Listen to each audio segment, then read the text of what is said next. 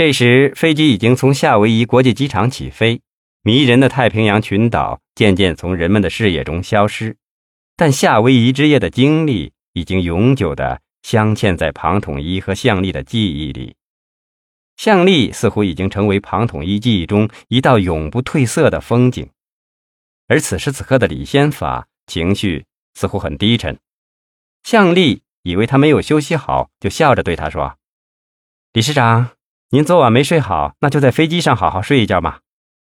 李先法极力掩饰内心的低沉，他连连打着哈欠说：“啊，是昨晚看电视看得太晚了。”哦，向丽惊奇的问：“李市长英文水平很高嘛？你都能看懂内容了？”李先法解释说：“我哪有那么高的水平啊？好像是妖魔鬼怪和勇士搏斗的恐怖片。”真的好恐怖啊！那种血腥场面总是让我无法入睡。还有，我这个人每次出远门都不习惯。我现在时差还没倒过来呢，真的好痛苦啊！那以后就不要看了，你这样当然睡不好了。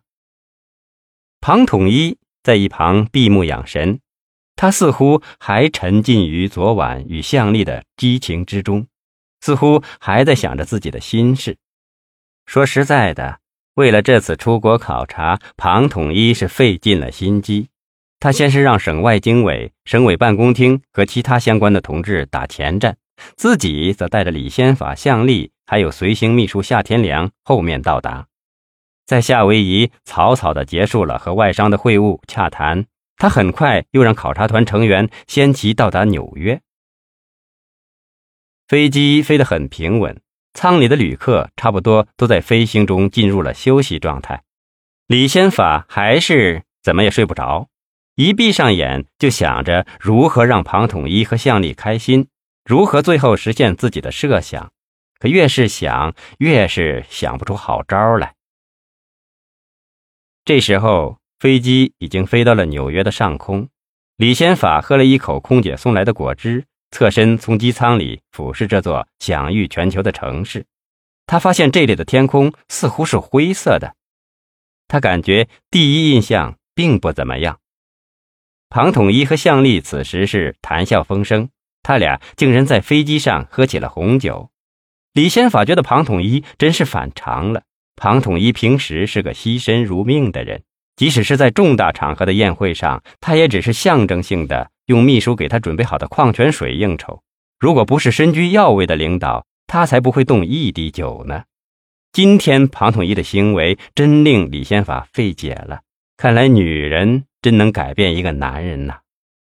向丽看了看机窗外，高兴地说：“我们已经到纽约的上空了。”庞统一微笑着说：“纽约是个好地方啊，它有世界上最大的金融市场，有世界上储存黄金最多的金库。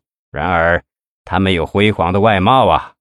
李先法一听，觉得庞书记的观点有点偏执，但想插话，却最终还是忍了。纽约是他们来美国考察活动最重要的一站，因此到达纽约第一天，由于时差和庞统一安排的日程仍然是昨天的日子，所以没有安排活动。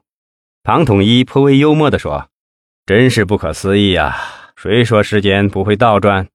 我们现在不是又赚了一天的时间吗？